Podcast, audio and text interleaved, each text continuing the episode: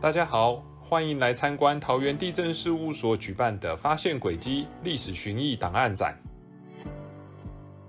欢迎来到图集轨迹篇章。本章节要和大家分享的是桃园火车站及周边地级图的历史沿革。在台湾，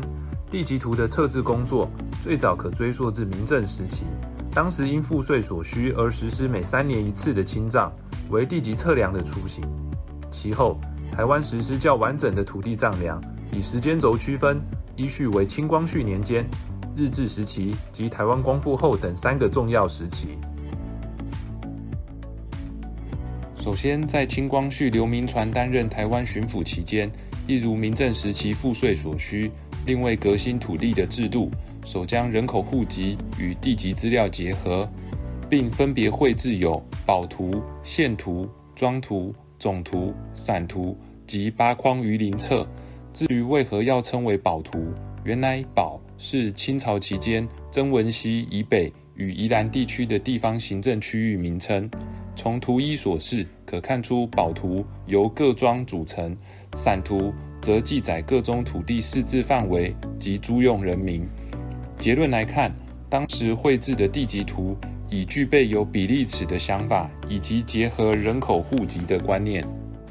随后，在日治时期，日本政府以清朝政府绘制的宝图为基础，辅以当时的测绘技术，以六百分之一至一千两百分之一的比例尺绘制地级图。最后，再将各地级图缩编成比例尺两万分之一的台湾宝图。从图二可看出，日本政府与清朝时期绘制的地级图最大的不同在于。日本政府借由定义比例尺，使得图源间的相对关系更加精确。此外，更依据当地著名的发音，以日文片假名拼音的方式赋予地名，是当时全世界唯一同时结合土地调查、地级测量与地形测量结果的地图。台湾光复后，限于人力物力，地级图沿用日治时期的测量成果。可是，地级图以纸张保存的方式，仍旧不敌时代推移的影响。图纸逐渐变形、破损，甚至误谬。为提升地级图的精度，民国四十年代，由当时台湾省政府民政厅地震局测量总队陆续展办地级图修正测量，将地级图的比例尺提升至六百分之一。而桃园火车站坐落的地级图，则于民国四十五年间完成测绘，为早期台湾光复后首批半郡图解修正测量的地段之一。在地级图资料保存层面而言，无论是清光绪期间、日治时期，乃至台湾光复后所绘制的地级图，不难发现，无论测量技术如何精进，制图比例尺如何放大，其共有特点就是采图纸的方式保存地级图。此法的缺点是，图纸容易受到环境影响而有变形的问题。但以当时的时空背景，采图纸保存可谓不得不的作为。到了民国八十六年至九十四年期间。随着电脑科技的发达，内政部规划将早期的图纸地级图重新扫描成电脑图档，借由描绘电脑图档上的各种土地，改以电脑储存及管理。此作业称为图解地级图数值化，即为口语所称的图解数化。此方法为我国管理地级图的重大突破，也是保存地级图档案的重要里程碑之一。我国地级资料除以地号管理土地以外，另以建号管理登记的建物，建号登记的资料源自于对建物测量的结果。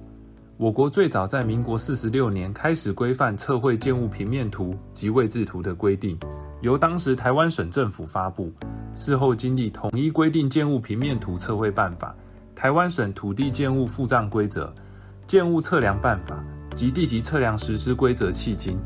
相关的法规。皆以四十六年台湾省政府颁布的规定为基础，在建物登记前，需先办理建物平面图及位置图的测绘工作。以桃园火车站为例，该建物测量成果图为民国五十二年间绘制，登记资料为桃园段五零小段二五八建号，建筑完成日期为民国五十一年十二月三十日，属本国市加强砖造建物，建物登记为两层建筑。面积共计八百七十四点五四平方公尺，用途名为公所，即现在所称的火车站。建物测量成果图如图六所示。为了加深各位对于桃园火车站周边环境的印象，本所特别将火车站范围内已登记的各建号建物，包含桃园段五零小段二五八等九笔建号，以图解数化的方式，重新套绘于民国六十七年及一百零七年拍摄的航拍影像，敬邀大家一同来感受桃园火车站地级图资结合周边环境的变化与风华。